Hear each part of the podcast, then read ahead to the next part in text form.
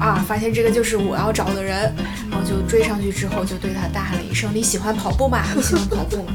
阿走跑步的这个场景也是像进入了一个心流一样，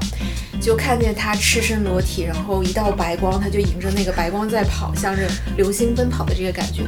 其实就是因为你身边有这么样的一个标杆，你看到他的成长速度之后，你也会觉得不甘，说我也会一同进步。所以我觉得这个就是在运动中就是友谊很珍贵的一个部分，不仅是互相鼓励，也是就是互相成就、互相促进的这样一个部分。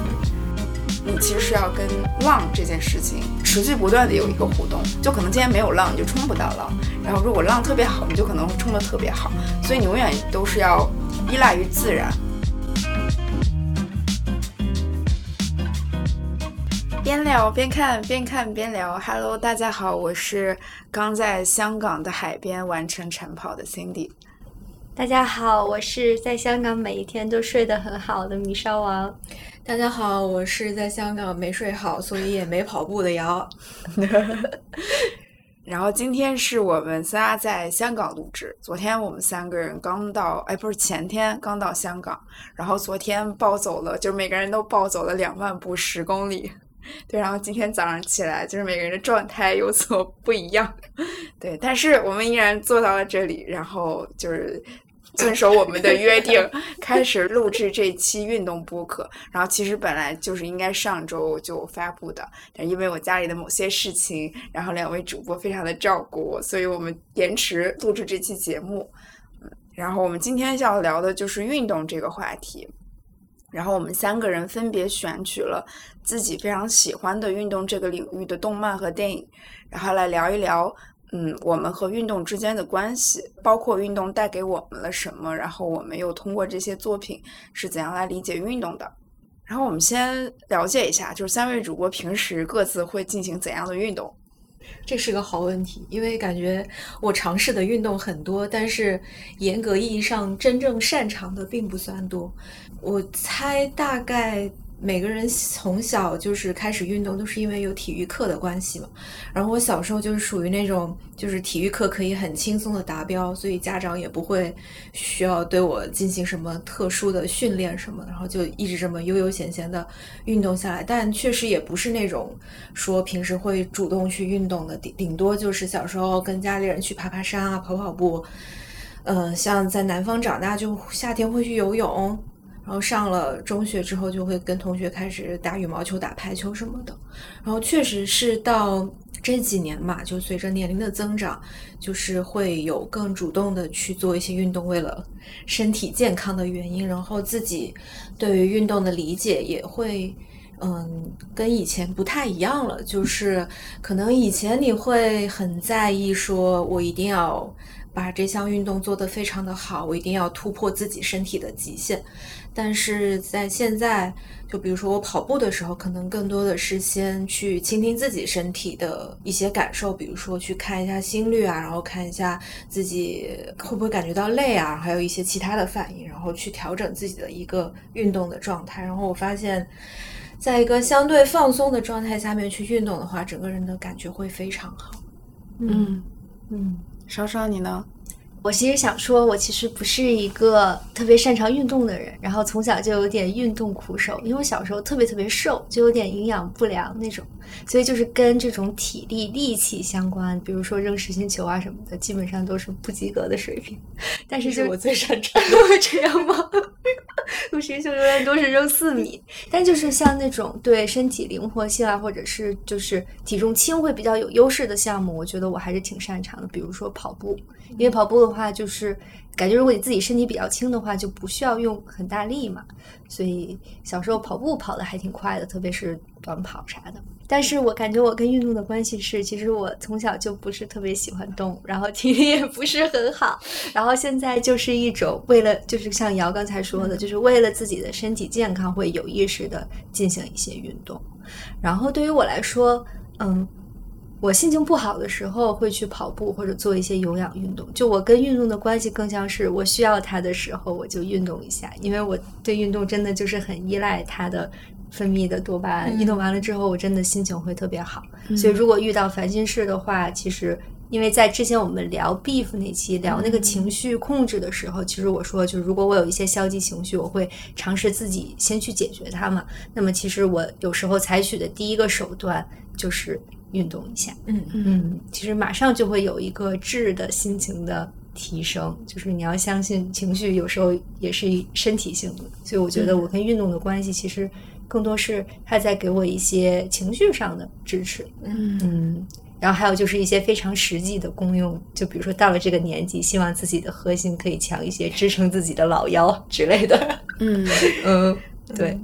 然后我的话，就首先我其实不是特别喜欢需要工具类的运动，像羽毛球啊、什么篮球、网球这些，我就不是很喜欢，因为你要找一个场地，对吧？然后你要有球拍，对，所以我就觉得很麻烦，重而且点是你还要有搭档，对对，你还有搭子，所以我就很烦这些。我就是嗯喜欢那种随时随地你就可以马上出去进行这样运动的运动，比如就是跑步。嗯然后我小时候可能跟稍稍差不多，就是知道自己很擅长短跑。嗯我记得有一次就是小学运动会，然后老师说四百米没人报，然后谁来报一下？然后我说老师我来。然后我来之后就发现四百米我根本跑不下来，就是最后、嗯就是一百米是第一名，四百米是倒数第一名。啊，所以我那时候就自己有个印象，就是我不擅长长跑。嗯，但是就是就近几年吧，开始被被人带着进行长跑这项运动，然后你就会慢慢发现，就是跑步是这项运动其实是一个非常大的宇宙。嗯然后就是为了去让自己能够在长跑中获得更好的成绩，嗯所以慢慢慢慢开始就是练更多的，比如说像力量，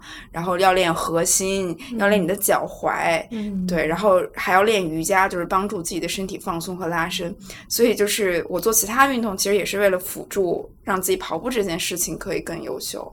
对，所以我就觉得，就是每一个运动它都是自己的一个宇宙，嗯，对就觉得从刚才的介绍就能听出来，我们三个到底谁是最擅长运动的人。好然后刚刚我们其实已经或多或少有讲到运动带给我们什么，包括申浩所说的，它其实最直接的就是带给我们多巴胺，嗯然后带给我们身体无论是健康也好，然后保持好的身材也好，对这些可能都是很表面的。然后我们从我们看的这些作品里面，其实会看到更多运动跟人之间这种更深层次的关系。嗯，那我们就直接进入到我们今天想聊的三部作品吧。嗯，然后我们先从呃姚的这部，对最经典的，因为刚刚 Cindy 讲到了跑步嘛，然后他也提到说，跑步可能大家印象中是一个你自己就能完成的运动。然后我想推荐的这个是一个动漫，叫《强风吹拂》，它是同名小说改编的。它讲的其实是日本关东地区一个历史非常悠久的大学生接力跑比赛，以这个呃真实的体育赛事为基础创作的这样一部动漫和一本书。这个剧情听起来其实挺玛丽苏的，然后但它又很真实。这个长跑队它有一个特别厉害的选手，然后他就等了四年都没凑齐这个参加呃比赛跑步的人，因为他需要十个人嘛。终于到他大四的时候征集齐全了这十个人，然后就发现这十个人呢，就每个人的跑步基础都不太一样，有些是足球选手，有些是练过剑道的，所以呃下盘会很稳。就待会儿可以展开讲说他在哪个赛段最擅长。最后入队的这个人是一个跑步天才，嗯然后就是被意外发现的，然后还有一个特别离谱的一个二次元，就是完全在那个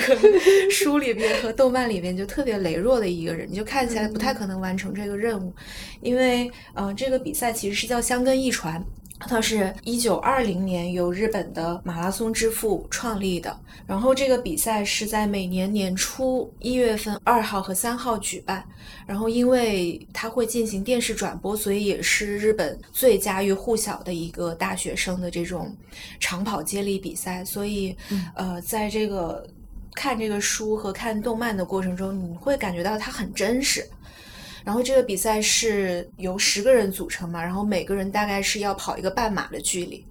所以你可想而知，他们从一个基础非常薄弱的情况下进行训练，花了大半年的时间，因为是入学四月份入学，然后到次年一月份去参加这个比赛，中间还要经历每个人完成资格赛，然后还有预选赛的这样的一个挑战，所以整个动画和整本书它的剧情发展就是以这个训练和比赛为一个基础。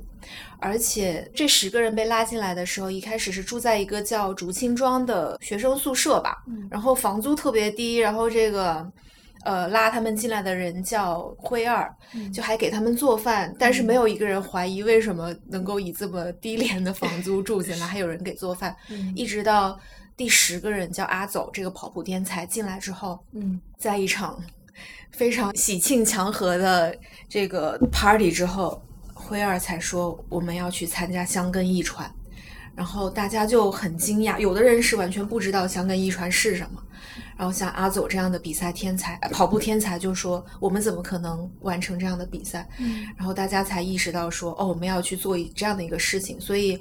嗯，在这个动漫里边也是花了很多时间去说服每个人去接受训练，因为大家对于跑步的热情是不太一样的。他们当中的有几个人已经快要毕业了，忙着找工作；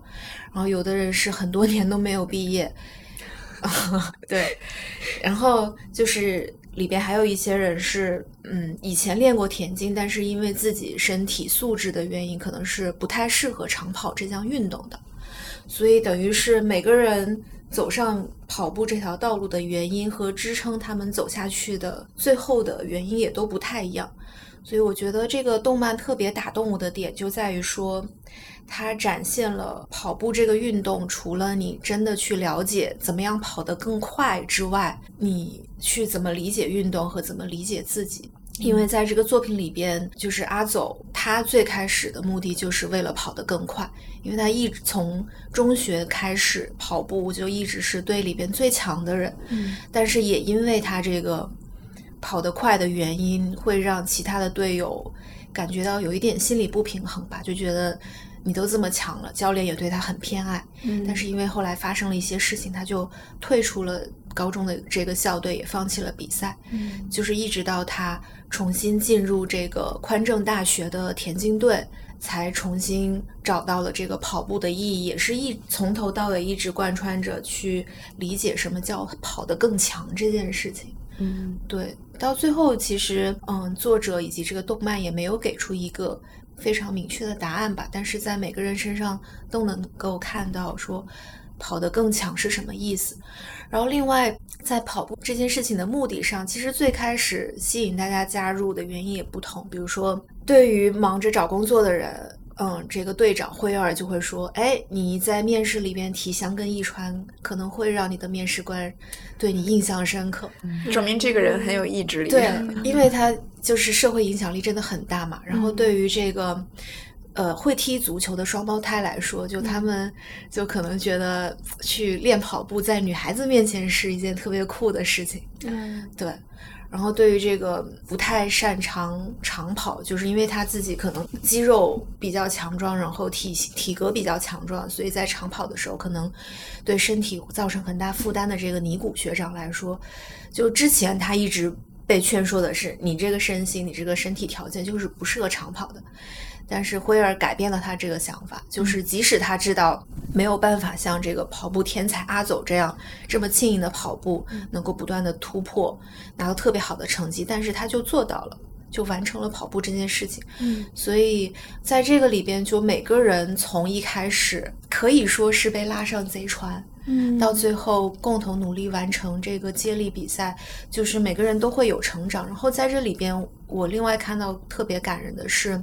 这是一个十个人的运动嘛？就即使这个队里边有像阿祖这样真的跑得非常快的，就是他比赛的时候是能够打破这个赛事的区间记录的人，但只有他一个人也是没有完成比赛的。因为预选赛的时候就已经是你这十个人，如果只要有一个人没有成绩，你们就失去了晋级正选赛的资格。然后在这个比赛过程中，你训练的时候也是要带动着大大家一起，然后你在。呃，正式比赛的时候也是每个人都需要看着你的队友在跑步，然后除了教练之外，其他人也会在比赛的过程中给你加油鼓劲，嗯，给你支撑。然后因为他们在比赛的时候用到的这个是一个接力带嘛，等于就是每跑一程，上面都凝结着你队友的这个汗水，嗯到最后其实是一个沉甸甸的这个接力带，就虽然听起来有点中二，嗯，对，所以嗯，我看到的是，就是跑步不是一个人的事情，其实是嗯你的队友，包括你的家人。就是有的人他是可能是为了让更多的人看到自己跑步，以及在这个比赛的过程中，就真的会有很多的民众在路边替你加油。就是我记得之前 Cindy 也说过，自己去跑比赛的时候是会很容易被那个比赛的氛围感染，就不自觉的会跑得更快吧，嗯对吧？嗯嗯，所以就是感觉在这里边，就是刚才 Cindy 讲到的跑步宇宙，就不仅仅是它带动了你身体所需要运用的机能，还有就是你跟你身边环境的这种互动关系。因为我我自己也是跑步是不太喜欢在室内跑步机上跑的，很喜欢在室外跑步。就是其中一个非常重要的原因，就是你可以看到身边的景色，而且你在跑的过程中是能够找到很多参照的坐标的。就比如说，我在一个自己很熟悉的公园或者很熟悉的跑道上跑，我大概会知道，OK，我跑到这里了，大概是跑了多久。嗯嗯，然后比如说，我可能会有一天在一个有很美丽的满月的傍晚，然后真的在这个跑道跑步的时候，刚刚看到满月就在我面前升起。我还记得有一次跑步的过程中，就是看到那个月亮在前面，然后正好迎面而来有另外一个跑者就跟我说：“你快看，这个月亮很好看。”嗯就是你作为一个业余的跑者，你不再追求速度的时候，你是会花很多的时间去看你周遭的这些景色的。这个对我来说也是除了真的锻炼到你的身心之外，另外一个特别享受的事情。所以在《强风追捕》这个作品里边，其实也有大量的描写他们在跑步过程中的这些心路历程。嗯尤其是到了呃最后参加香根一传的这个比赛，小说是在最后两章全部都是在描写每个人在跑自己的赛段的时候的一些心理感受，比如说有家人来支持，然后有呃自己回想。一路训练以的这些心路历程，然后在动画里边也是最后几集都是在描写这些，嗯所以就真的很动人。嗯因为呃，创作小说的这个作者叫三浦子苑嘛，他其实也是一个挺厉害的小说作家，因为他之前写过的很多小说都被改编成了影视作品，所以他作品里边特别大的一个特点就是那个视觉冲击力会特别强，从最开始。辉二找到阿走这个场面，就会让人感觉小鹿乱撞，就觉得这个 CP 很好磕。嗯因为最开始灰儿发现阿走，就是因为阿走把自己的生活费都用在麻将馆了，然后都输掉了，然后他迫不得已又肚子很饿，就从便利店里面偷了一个面包，嗯然后就便利店的老板发现有人偷了东西，就去追他嘛，然后阿走就在马路上追不上，根本追不上，对，在马路上狂奔。然后这个灰二就从澡堂子出来，骑着自行车，发现哎，这个人怎么在跑步？然后发现他跑姿很好，然后就说啊，发现这个就是我要找的人，然后就追上去之后，就对他大喊了一声：“你喜欢跑步吗？你喜欢跑步吗？” 所以这个画面就很有意思。然后包括在这个动画里边去展现阿走跑步的这个场景，也是像进入了一个心流一样。就看见他赤身裸体，然后一道白光，他就迎着那个白光在跑，向着流星奔跑的这个感觉，其实也是非常好的还原了这个小说里边的场景。嗯对，这个是我觉得可能动画作品在展现这种运动里边特别有优势的一个地方嘛，就是它可以把看起来不太现实的一些场景表现出来。就会让人觉得特别燃，也特别有那个打动人的地方。然后我自己在看完了这个动画之后，有真的有去找香根一传的一些比赛画面，嗯就是觉得这个作品其实还挺还原的，就真的看到这些跑者，每个人身形都非常矫健，而且我发现日本的长跑选手他们个子都不会太高。但就是很灵巧，就真的像那个羚羊一样在马路上跑步，然后每个人在交接棒的时候，就有的人脸上是真的会带着很满足的笑容，然后把这个接力带交给自己的队友，然后就就真的受到这个动画跟小说的影响，去看了好多比赛视频，也了解了好多香根一传的历史，就也理解了为什么作者会选择这样的一个运动和这个赛事来做创作吧。因为像真实的香根一传的这个比赛，就是每一年都能有。百分之二三十的收视率，尤其是这几年疫情的缘故，就二二年，我看资料说就已经超过了百分之三十的这个收视率，甚至在某一些赛段，瞬时的收视率是达到了百分之四十。嗯，然后在日本的很有名的这些长跑选手里边，其实很多人都是有过参加香根一传的赛事经验的，包括奥运选手里边很多也是参加香根一传的。比赛出身的，嗯，所以能够感觉到，在日本这个长跑文化，它是很有影响力的，也间接带动了小说、动漫，然后这个作品其实也改编成了电影和广播剧，就是有一点点互相成就的意思。因为我在准备这个节目录制的过程中，在中文的媒体上或者是社交媒体上去搜“香根一传”，然后可能搜出来的就是什么真实中的。强风吹拂什么真实中的阿走，然后就去介绍一些长跑选手，就感觉确实能够通过这个作品了解到更多长跑文化吧，尤其是这种长跑接力的文化。嗯，对，因为这个作品也有电影，然后 Cindy 要可以补充一下。好，然后我其实是一个二次元无能的人，所以就是。动漫版我真的是看了好几遍，看到第五集吧，就是每次看一集，然后依然没有看完。但是不得不说，我觉得动漫做的还不错，是因为跑步这样的一个移动那么快速的一个动作，然后动漫版我觉得已经把它还原的还不错。尽管就是跑步的动作，动漫嘛，它肯定就是做不到那么行云流水，肯定它是有一些卡顿的。嗯，所以这个也是劝退我的一个原因。对，嗯，就。就是他每每摆臂他要卡一次，你就看得很难受。对，然后真人版就没有这个问题，而且我发现真人版其实它第真人版比动漫版要更早，是在零九年，对吧？然后我看到那个主演，就是演阿走的那个角色，他其实当时应该演这个电影的时候就大概十七八岁，就是刚入大学的那个年龄，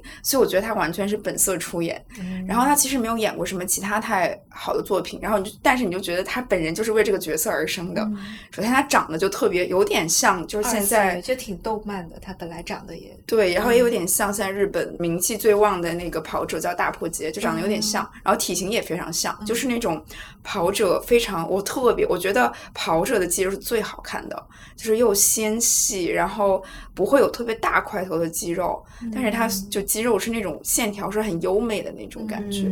对，然后跑起来就是那个动作也非常的连贯，嗯，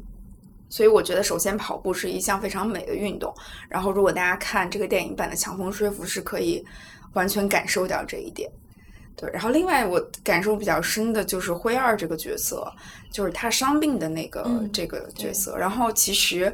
呃，伤病在练习长跑的，尤其是马拉松的这个群体里面是非常非常的常见的。然后其实我一直也没有搞明白，就是呃，为什么有的人就是尽管伤病还要再坚持跑？因为我也是有经历过的。然后在经历之后，我就特别相信那句话，就是我们不要比谁跑得更快，而是比谁跑得更久。嗯，就是大家是要跑一辈子的。我觉得就是真的没有必要说一定为了就马拉松取得取得什么样的成绩，然后就是导致自己膝盖受伤，那样你可能就会像灰二一样，就接受人生的审判，就是说你不能再跑步了。嗯，嗯，我觉得这个对于每个跑者来说，其实都是非常的，就是像很致命性的一个沉重的打击。嗯，对。所以就是大家平时在跑步的时候一定要注意拉伸啊，这些习惯，对，就是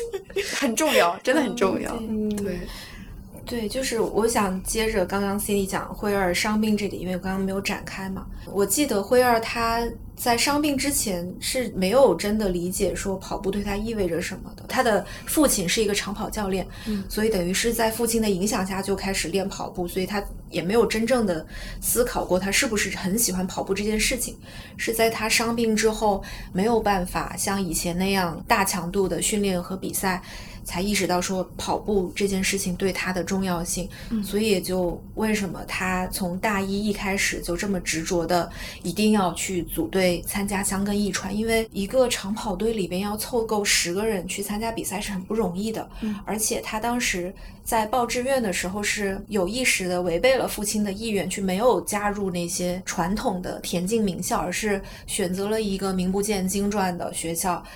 就没有一个像样的长跑队，就他自己从零开始打造这样的一个队伍，然后也是在整个训练和比赛的过程中，用他自己的这么多年来的心得体会和从伤病中恢复的这种意志吧，去鼓励大家一起一直跑下去。嗯，对，反正我不知道 Cindy 啊，就是看《强风吹拂》，我是最最喜欢辉儿这个角色，可能没有人会不喜欢他吧。嗯嗯，就真的是一个很好的 leader，然后很擅长去鼓励别人。嗯我觉得这个可能也是在运动里边大家都会特别希望碰到那种同伴。嗯是的。嗯然后第三点就是关于全风吹拂所描绘大量笔墨来描绘的集体，嗯，就是 community 啊，然后团队力量，这个我其实没有特别多的感受，哦因为就是我是就很有一句话在跑圈里，就是一个人可以跑得更快，但是一群人可以跑得更远。嗯然后我就是那种很没有集体意识的，我觉得跟一群人跑步特别难受，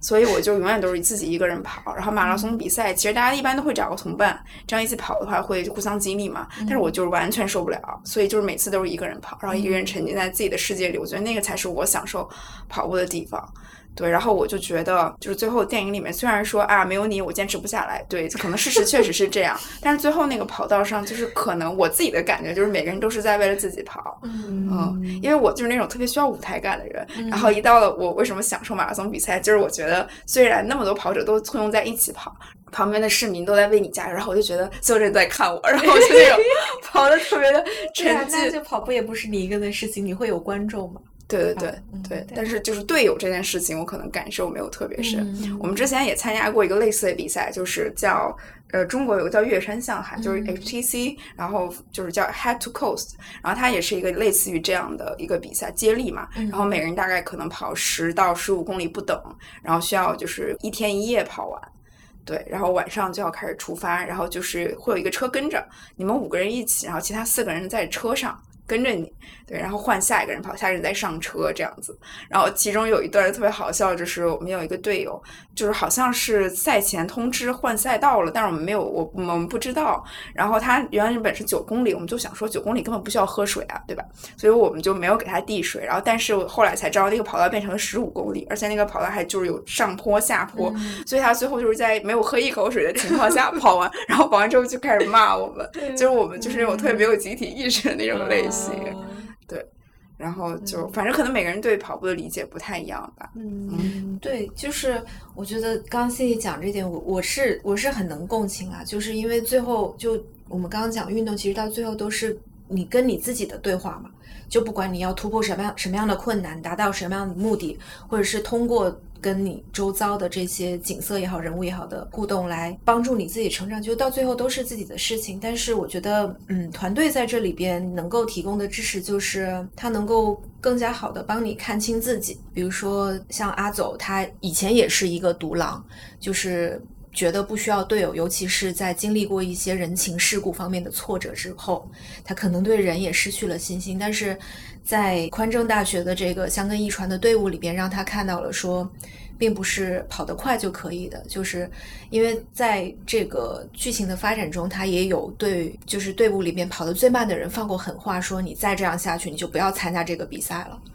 但是到最后，他也意识到说，如果要参加接力比赛的话，只有他一个人是没有办法完成的，也让他从别的人身上看到了、理解到了，说什么样是叫跑得更强，就不一定说是你在跑步的时候一定要有一个人陪伴你，但是你是可以随时从你身边的跑者身上去吸收到一些不一样的点吧。嗯，对。还有一点就是觉得，虽然可能比赛的时候你要对自己负责，但是嗯训练的过程中，其实训练它本身就是一件非常需要坚持，嗯，会要忍受寂寞的一件事情。然后这个时候如果有大家一起，首先他会非常快乐吧。我就记得那个里面不是有个黑人选手，然后他最后跑下来之后，他还自己对自己说了一句。就是我其实一直都没有觉得很孤单，嗯，是的，对。虽然他作为一个可能不同种族、不同文化的人，嗯对，但是他觉得跟这样一群人跑也也很有趣，嗯收获了自己的友谊。嗯，就是很多人说人生就像一场马拉松，其实就是这样，就是人生就要忍受无数的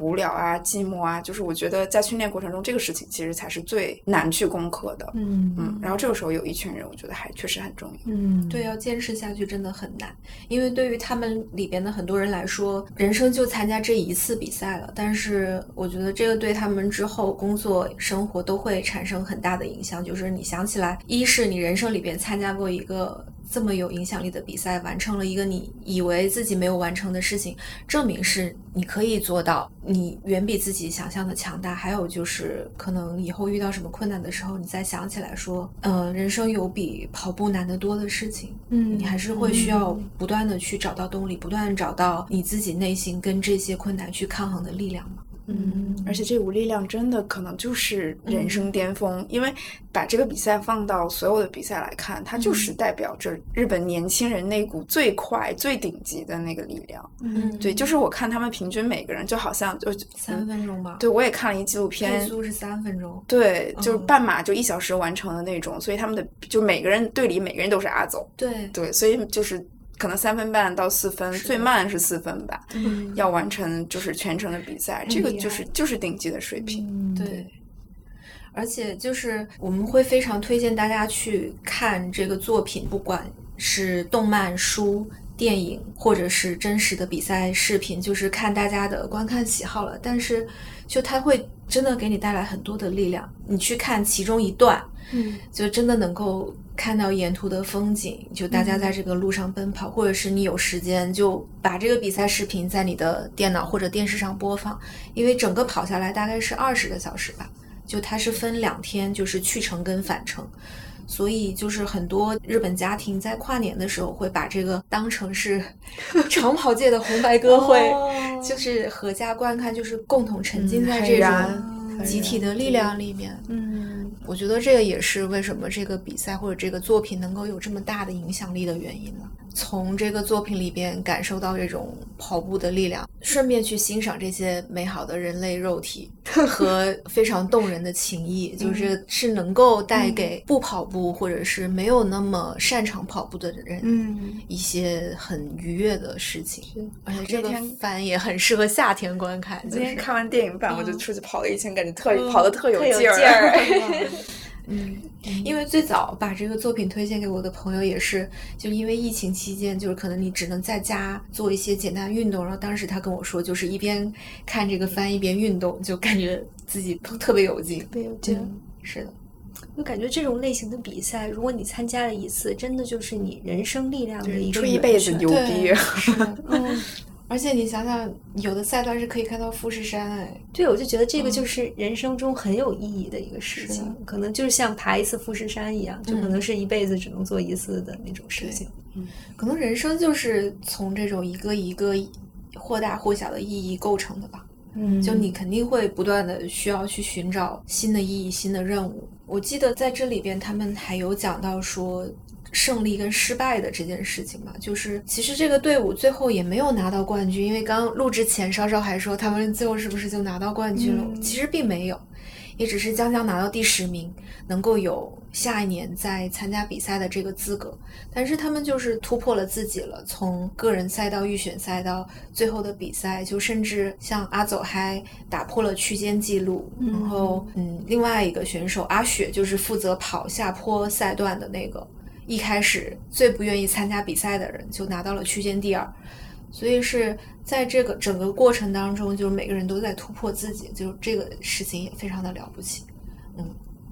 好，嗯嗯那我们聊完跑步，进入到第二部，同样也是一部二次元作品。嗯，稍稍你来讲介。绍一下，对，然后因为这个动画作品是我特别特别喜欢的一个作品，然后这次也是第二次看，叫做《乒乓》，然后它也是一个漫改作品，最早它是松本大洋的一个漫画，然后后面汤浅证明把它改编成了一个动画作品，因为我自己。还挺喜欢打乒乓球的，虽然打的不是特别好，但我觉得打乒乓球还是蛮快乐的。所以我看这个片子的时候，就也会针对运动这个题材的内容的部分，其实还是有一些共鸣的。什么正手无力，反手不进，起码我知道正手反手是什么之类的，就是在这种很浅的意义上有一些共鸣吧。就我觉得这个片子，因为我是第二次看，我觉得第一次看的时候，因为我觉得年纪比较小，就是受打动的点，就觉得就是可能和比如说其他的运动类的动画，比如网球王子啊这些，没有什么太大的区别。就我感觉，嗯，一是它就是它的创作方式，动画制作方式比较新颖，就它的分镜很有冲击力，然后音乐很好听，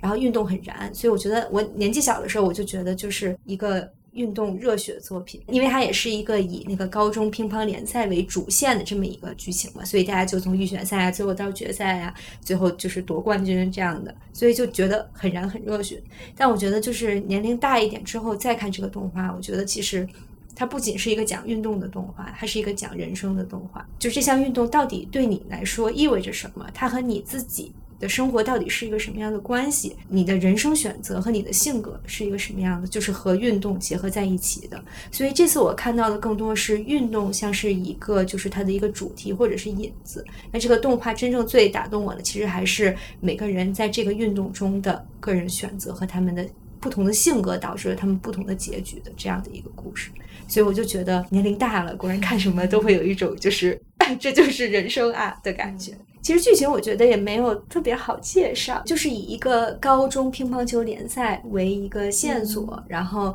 性格各异，然后就国籍不同的这些选手，通过这个比赛，他们就是或多或少有一些自我的突破的这样的一个故事。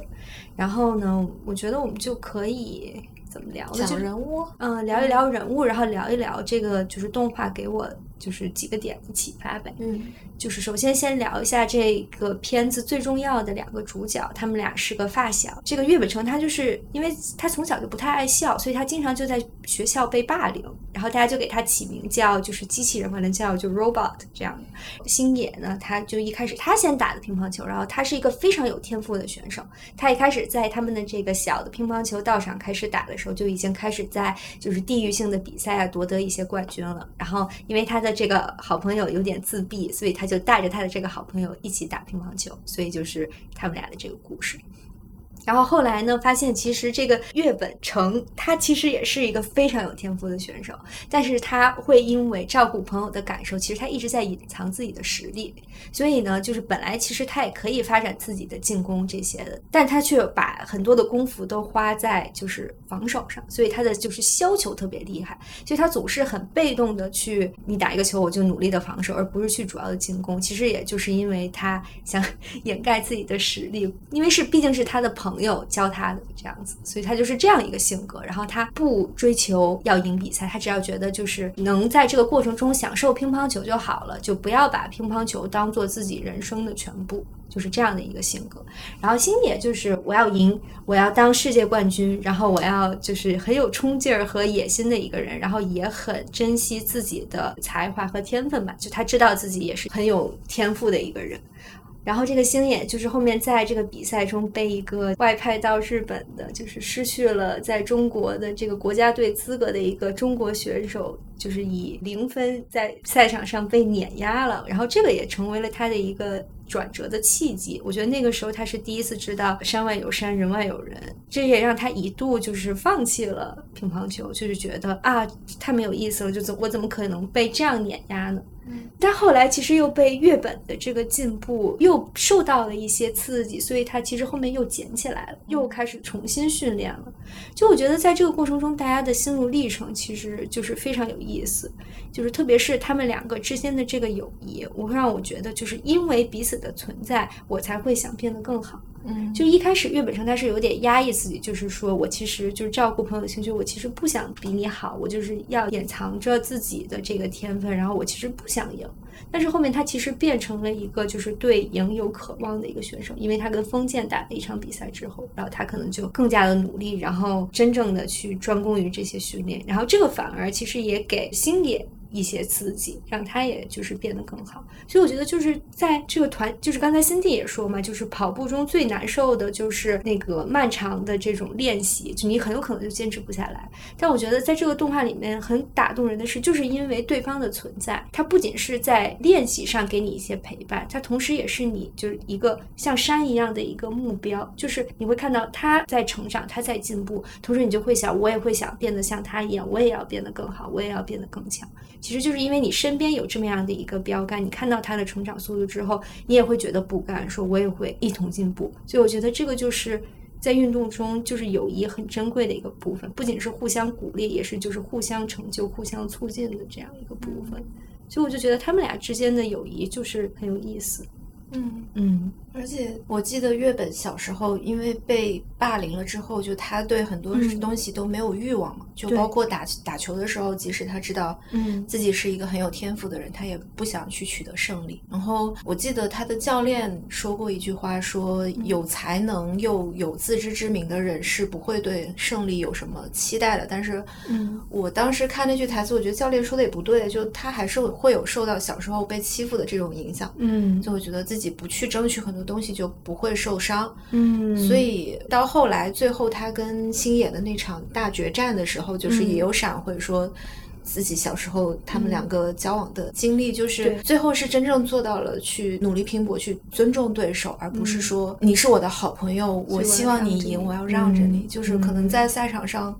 最尊重对手的方法，就是用尽你的全力去努力拼搏。嗯，就我觉得正是也是因为星野的存在，就是让他对到达顶点之前沿路的风景产生了一些兴趣。就之前他其实是没有兴趣的，但是他第一次就是想到我也要去登上那个顶点，然后我也要看到这个沿途的风景。所以我就觉得好朋友就是可以这样互相成就，就他们俩的这个友谊确实是很动人的一个部分。嗯嗯但我觉得星野他中途有一点是因为觉得自己是个天才选手，就不跟你们这些凡夫俗子、嗯是的一般见识，我就平时可以不用参加训练了。嗯就他他有一点点就是引出了天才和努力这两件事情的关系。对，我觉得这个动画其实也展示出了天才和努努力之间的这种，嗯我觉得就是现实很残酷。是的，就包括你可能没有那么多的天才，你到底能不能够通过努力来去达到跟别人一样的成就？就这个动画也很直接，就告诉你不行。就那海王学院的二号种子选手，那个 Sakuma 是吧？嗯就那个叫恶魔的那个，对对对就他和这个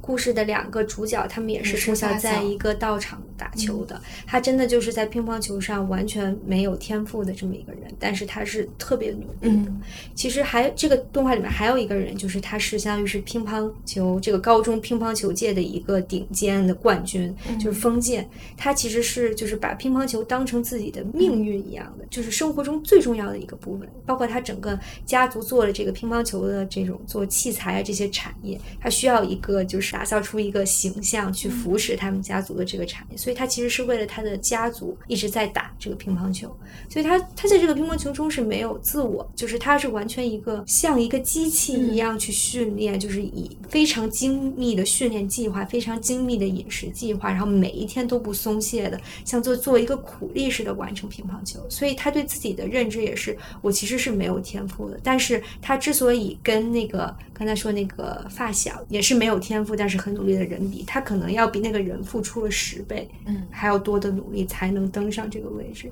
所以他最后其实被那个岳本成击败的时候，那段嗯画的非常好。对，我觉得那一段他是第一次在乒乓球里面感受到了快乐，就是他站在这个位置站得很久了，他站得很累了，因为他就是动画里面他还画了一个他攀悬崖的这样一个片段，他意思就是说他为什么要一直持续努力的使劲的，是因为他一旦松劲，他就要从这个悬崖上掉下来了，掉下来就要回到起点，就再也上不去了。就他是一个非常沉重又在我看来很可怜的人，所以他在跟岳本成打这场比赛的时候，就他知道自己终于要被一个天才击败了，其实他是有一种松了一口气的感觉的，他是觉得终于可以从这些重负中走下来，然后就是把他的这个位置让给一个就是真正有天才，然后也享受乒乓球的人。所以他最后的那个就是他要输的那几段，他就说我每一个细胞都在喊叫着快乐，就是他第一次在乒乓球里面感受到了这种快乐，因为他和一个棋逢相当的对手，真的是拼尽全力，把十几年的这些努力和训练都投入在这一场球中。就我觉得那个他的心理刻画真的让我感到很震撼。就是我觉得语言很难表述了，就很推荐大家去看一下这个动画，因为汤浅证明真的是一个天才。天才，我觉得用动画展现心理其实是很难的，因为展现心理本来是小说最擅长的事情。就你通过文字，你可以用一些，就是像姚说啊，《强风吹拂》里面有很多很好的比喻，作者很有想象力，用一些比喻的手法，能把大家的心理刻画的很好。但我觉得一个动画能把这种心路历程刻画的这么的惟妙惟肖，我就觉得真的是很震撼。嗯。当然了，就是这个漫画本身画的也很好。就我觉得这个动画里面它有很多隐喻，就是它用一些图形的意象来隐喻出很多东西。就比如说鸟，它会，它这个动，我记得有一句台词，它一直就是说世界上也有不会飞的鸟。就是我觉得这个就是很残酷的反映出了那个天分和努力的关系吧。就如果你一开始没有天赋的话，哪怕你是一个鸟，有的鸟人家一下子就飞起来了，就直接跃到高山，直接就到达顶点了。但是你就是那个不会飞的鸟，就很可能你怎么努力，你都是只能在地面上，就就是你注定达不到那个高度。就这个鸟就是一个很残酷的比喻，它飞向天空，然后对应的就是海，在一个比赛中，就是也是去放弃比赛去看海的那个。就后面他就放弃乒乓球，然后四处游历，到处去看海。他是一个就是配角嘛，就是他在这个嗯乒乓球比赛上被星爷就相当于也是打得落花流水吧。他第一次就觉得自己怎么是这么的失落，所以他就说我去看海吧。所以我觉得海就是对应着天空。就我觉得它其实就是像不会飞的鸟一样，它其实是一个地面，但是又可以望到无尽的一个地方。所以我觉得对比天空，就是虽然你没有天空到那么高度，但其实海也是无限向外延绵的。就是如果你一直在，即使就是在海平面上走，你也可以有属于自己的远方的风景。其实我觉得这还是一个挺诗意的表达的，虽然很残酷，就我觉得还是有一点温情在里面的。对，就是我看的时候也是对这里边几个人物，就乒乓对于他们意味着什么，嗯，就还是挺有感触的。就刚刚稍稍说封建，就是他承受着这种家族的期望，就他没有别的选择嘛。对。然后，呃，像岳本成，他一开始可能就没有很把乒乓当回事，他甚至去耻笑别人，你们的人生里只有乒乓，就是很无趣。嗯，但是到最后，他也意识到说这件事情还是很有意思的。嗯，就我觉得更多的像是乒乓或者其他运动，只是一个途径吧。对，就或者是它只是你很短的一段人生里面的一个小目标，但是到最后还是让你认清自己，或者是嗯，让你意识到说你还可以有。有很多很多别的选择。另外的那个就是在国内的队伍被退队，然后到日本打球的人，就他其实也承受了很多的压力，但是他也就我觉得他后来也找到了这个打球的快乐。虽然从一开始他就已经比其他人都成熟，也看得更清楚。嗯嗯，就他后来也意识到说，虽然 我们国家是一个乒乓强国，但是像在日本也会有很多好手，他也很享受这种在。赛场上遇到一个很强对手较量的这种快乐，就是每个人从比赛当中获能够获得的快乐都不一样，但是很高兴大家最后都找到了快乐。嗯。就是其实这个片子让我也联想到，就是通过孔文革这个角色，让我想到就是举国体制下运动选手的这种残酷。就觉得他们其实是相对于运动的乐趣，其实更感受到的是现实的残酷。就是如果你取得不了好的成绩，那你就进不了省队，进不了国家队，那可能以后你就没有办法维持你的生计，养活你的家人。就孔文革，他一直就是有这种，就我觉得他很多回闪，就是妈妈给他包菜肉馄饨的那个，就让我觉得其实很心疼，因为他。很小就离开了家，然后一直训练，就其实跟我们国家的很多运动员都是一样的。就比起运动的乐趣，他更多的在乎的是输赢，在乎的是荣耀。其实就没有像这种高中社团，然后这种半职业、半娱乐性质的这种社团里面，就是大家对运动感受到的这种快乐更纯粹。就他们其实还是太沉重了。就我觉得日本的这种就是运动社团的气氛还是很好的。他们的教育的一个理念吧，就是如果你想要一个强壮的心智，你首先先要有一个强壮的体魄。所以其实日本的这些学校教育，他们是很看重运动社团的，就是在这里面你获得的友情、团结啊与团队合作的这些精神，其实是书本上学不到的嘛。所以我就觉得，其实把运动这件事情就是想的轻松一点，然后做的轻松一点，其实反而会收获特别大的快乐。所以就这一次看，我其实。我觉得我非常喜欢岳本成这个角色，因为我在第一次其实我没有这么强的感受，就是他其实最后他是非常有天赋的一个人，但他后面选择了去当一个小学老师，然后也去回到了他的那个小时候的那个乒乓球道上去教孩子，就觉得就是在别人看来，这你就是在浪费你自己的天赋，但是我觉得这个是他能在一种主流的选择之外，明白自己想要什么，然后并成忠诚于这种选择，忠实于自己。想要的东西，我觉得这个是很难能可贵的，因为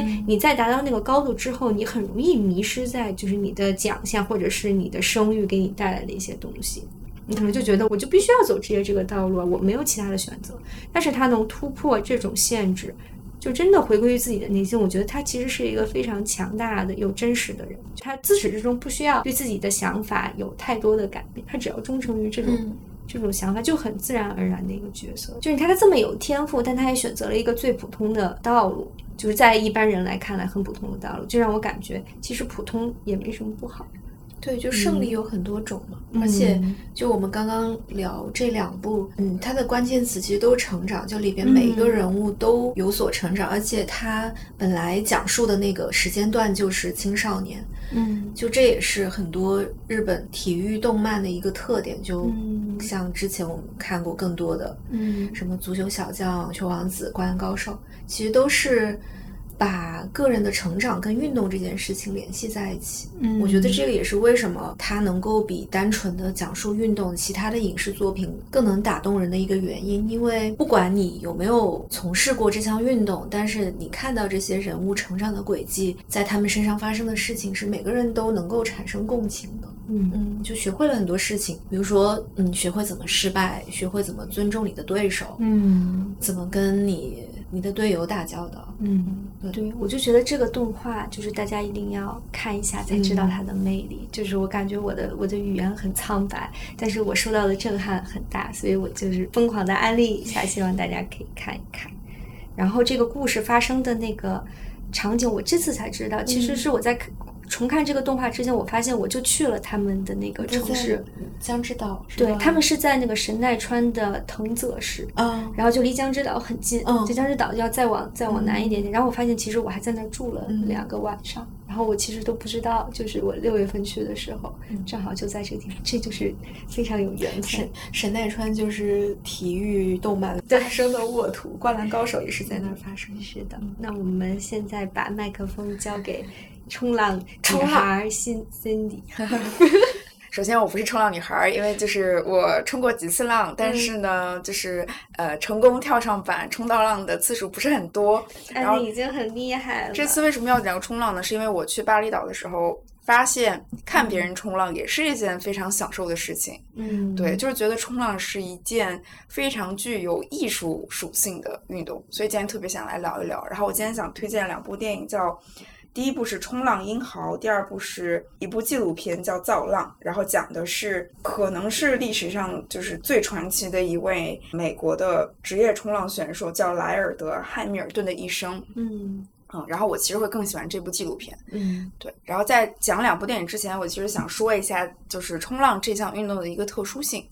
可能区别于我们刚刚聊的跑步跟乒乓。嗯，冲浪它本身是非常需要借助于一些客观自然的因素的。你其实是要跟浪这件事情持续不断的有一个互动，就可能今天没有浪，你就冲不到浪。然后如果浪特别好，你就可能会冲的特别好。所以你永远都是要依赖于自然，对，所以可能也是我不太喜欢这样运动的原因，因为我就是你的运动搭子，对你的运动搭子不是一个真实的人，是浪。对，然后也不能说你要征服它吧，而是你可能要顺着它，然后去成功的驾驭它，你才能可能感受到冲浪真正的快乐。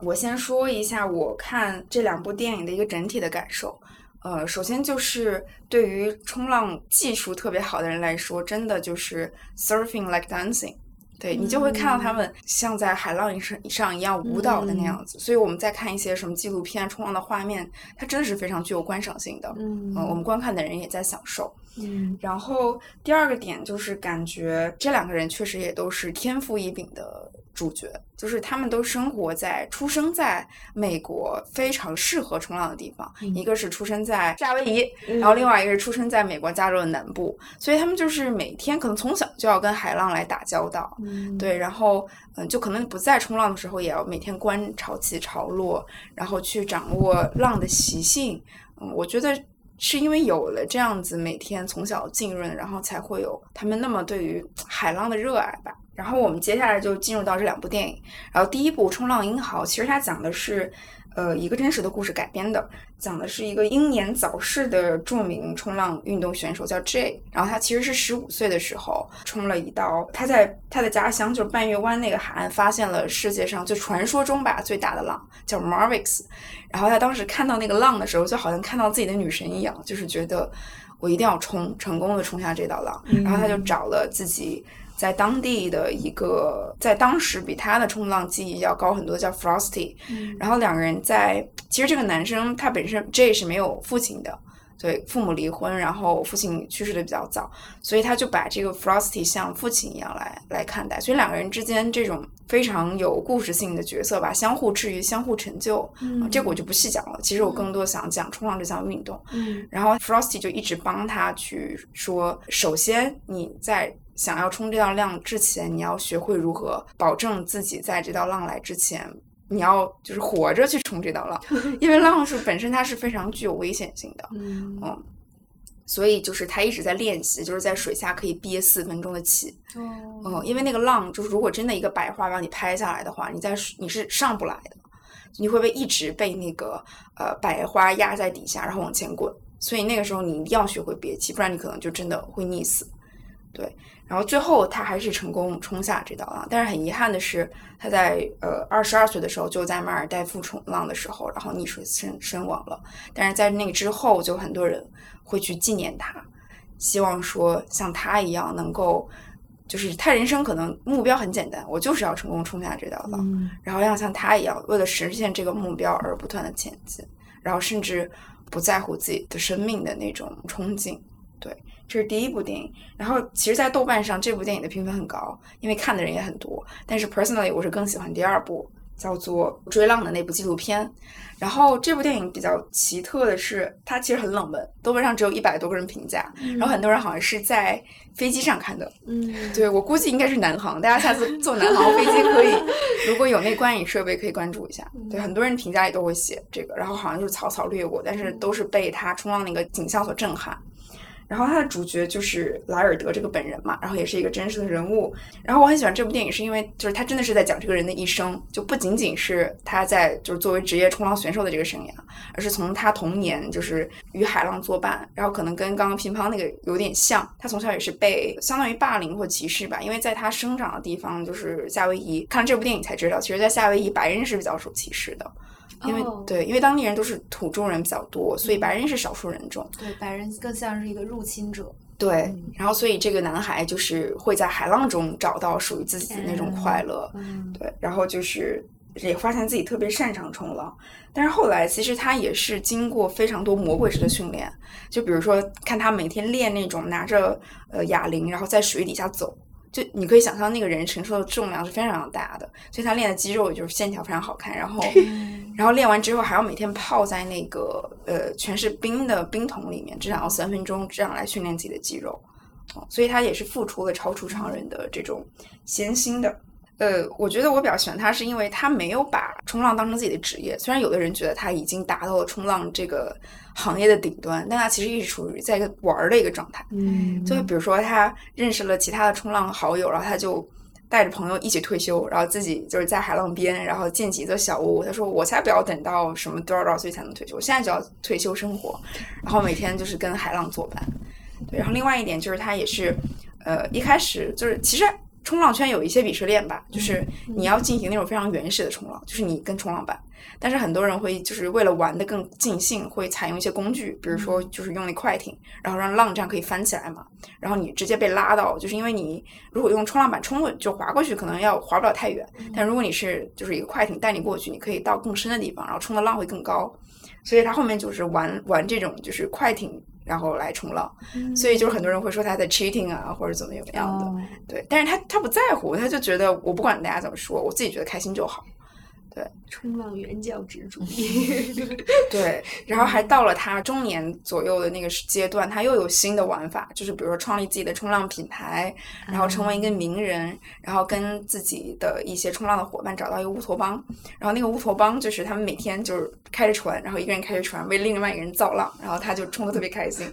对，但是后来就是他们想到一个赚钱的方式，因为他们也要赚钱嘛，嗯所以就想到了拍短视频，然后再把自己冲浪的视频发到网上，结果毁掉了这一片乌托邦。就是因为很多人会看到这个视频慕名而来，然后他说这是我这辈子做过最最后悔的一件事情。嗯，对，然后也因此就是他成名了，他成名了，然后成名了之后，呃，导致他们这个乌托邦就解散了，因为经纪公司只想签他，嗯。嗯，所以就是他也会经历这种人生的大起大落吧，嗯。嗯，然后要面对这种就是在虚荣面前自己依然要，他他就说如果再选一次，我依然会这样做啊，因为谁不想要那样的成就，对，然后被大家所关注的这种欲望？就是我觉得他一直都在做他自己，然后就是我脑海中那种冲浪男孩的印象，就是很自我、很自由，嗯。然后呃，最后想说的是，很想跟冲浪男孩谈恋爱。对，因为在巴厘岛也是看到那样的形象吧，嗯就是肌肉线条很好看，然后呃，就每天晒的黝黑，然后那个肤色还是很不均匀的状态，对，然后头发老是湿哒哒的，搭在脸上，嗯对那种角色、明白明白。冲浪男孩跟跑步男孩选一个呢？都可以吧？那只能选一个呢？呃，那还是冲浪男孩，啊，因为 想起跑步男孩吧，就是脑子里还有那种汗味，你知道吗？起码冲浪男孩身上是海洋的味道，都是咸咸的。哦，冲浪 男孩应该跑的也挺快的，我应该还跑冲浪男孩平衡感会很好。对，核心我昨天我昨天还刷到了几个女生冲浪的视频，就真的很灵巧，就像刚才自己说的，就在板上跳舞的那种感觉，嗯。超美的。对，嗯嗯然后很推荐大家看看这两部电影，嗯，嗯，就这样很。夏天对，哎，所以你们平时是会有看体育比赛的习惯的吗？没有，奥运会的时候会看吧。嗯，嗯，对，因为有些运动你即使你自己不去从事，但是你去看别人就是比赛或者是运动，就也也会很享受。是的嗯，就是感觉是在用生命的那种在燃烧的那种感觉。会莫名的受到感染。对，好的，那我们今天就聊到这儿，然后希望夏天大家可以运动快乐。对，但也要注意防暑、降温，多喝水。然后记得 Cindy 说的，记记得多拉伸，这样才能跑得更久。对，嗯，好，好，如果大家喜欢我们的节目，也不要忘记点一个关注、转发，然后分享给你身边的朋友吧。也可以留言告诉我们，你夏天最想做的运动是什么。嗯，好，那我们去干饭啦。干饭啦，拜拜。